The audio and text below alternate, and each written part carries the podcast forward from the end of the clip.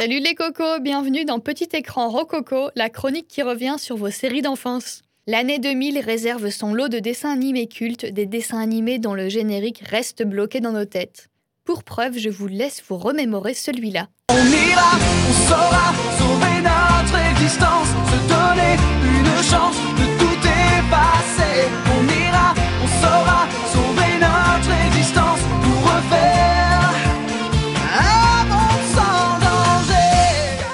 Lyoko, ça vous dit quelque chose par hasard? En 2006, elle n'est rien de plus que la série d'animation française la plus populaire à l'international.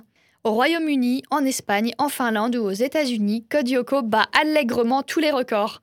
Meilleure émission de Canal J, troisième émission la plus performante sur le réseau américain Cartoon Network, prix français de l'export en 2006. Les personnages de Thomas Romain et Tania Palumbo ont déjà reçu de sacrées récompenses. Et avant de nous pencher un peu plus sur les détails, revenons sur les personnages. Je me souviens un petit peu des personnages. Euh, Il y avait quatre, euh, c'était tous des enfants. Il y en avait quatre qui, qui étaient dans le monde réel et ils avaient une amie dans le monde, euh, dans le monde de Code Lyoko. Je, crois qu'elle elle avait les cheveux roses.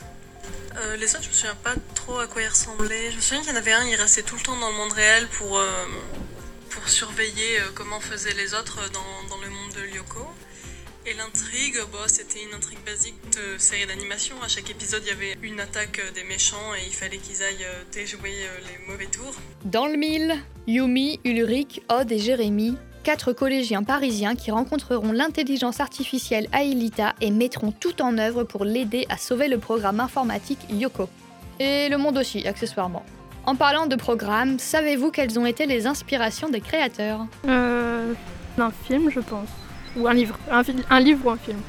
Je pense euh, Matrix, même si c'est euh, plus un truc d'adulte qu'un truc d'enfant, mais c'est un petit peu le, le même principe, un monde virtuel et des machines pour s'y connecter, tout ça. Alors, oui, le monde virtuel s'appelle bien Yoko, mais pour tout comprendre, les films Matrix et Tron ont aidé à mettre en place la virtualisation de Code Yoko. Concernant les autres lieux, la plupart sont issus du monde réel. La ville de Paris, une usine Renault pour la fameuse usine des adolescents, leur QG en fait, jusqu'au nom de leur collège. Kadik renvoie effectivement à Philippe K. Dick, le romancier à qui l'on doit par exemple Blade Runner, Total Recall ou encore Minority Report. Peut-être aviez-vous déjà capté la référence, mais qu'en est-il de Yoko, le monde virtuel? Avez-vous la moindre idée de son origine Non, pas du tout. Moi, je crois que Lyoko, c'était le nom du code pour déjouer euh, les, les tours du, du méchant. Je crois que c'était ça, euh, que à chaque fois qu'il qu'il démontait une tour de contrôle du méchant, il fallait rentrer un code et c'était toujours Lyoko. Donc je crois que c'est pour ça qu'elle s'appelle comme ça la série et que du coup le monde s'appelle comme ça. Il faut pour ça entamer une petite gymnastique de la langue. Yoko s'inspire du mot japonais Ryoko qui signifie Non, je sais pas du tout ce que ça veut dire. voyage. Un joli clin d'œil à l'univers même du dessin animé.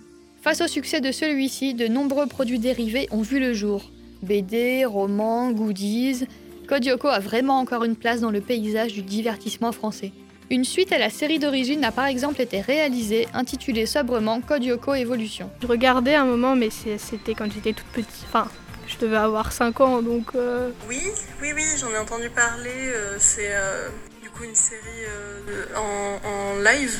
Et hon- honnêtement, on m'en a pas dit du bien, euh, malheureusement. euh, souvent, les séries adaptées de, de dessins animés, ça, ça rend pas forcément euh, tip top.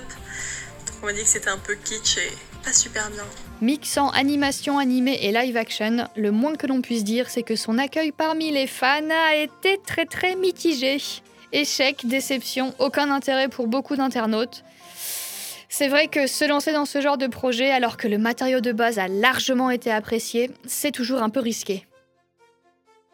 Merci pour votre présence et votre écoute et on se retrouve bientôt avec le 27e épisode de Petit écran Rococo. Quelle sera la prochaine série d'animation? Comptez sur moi pour garder la surprise jusqu'au bout. À plus tard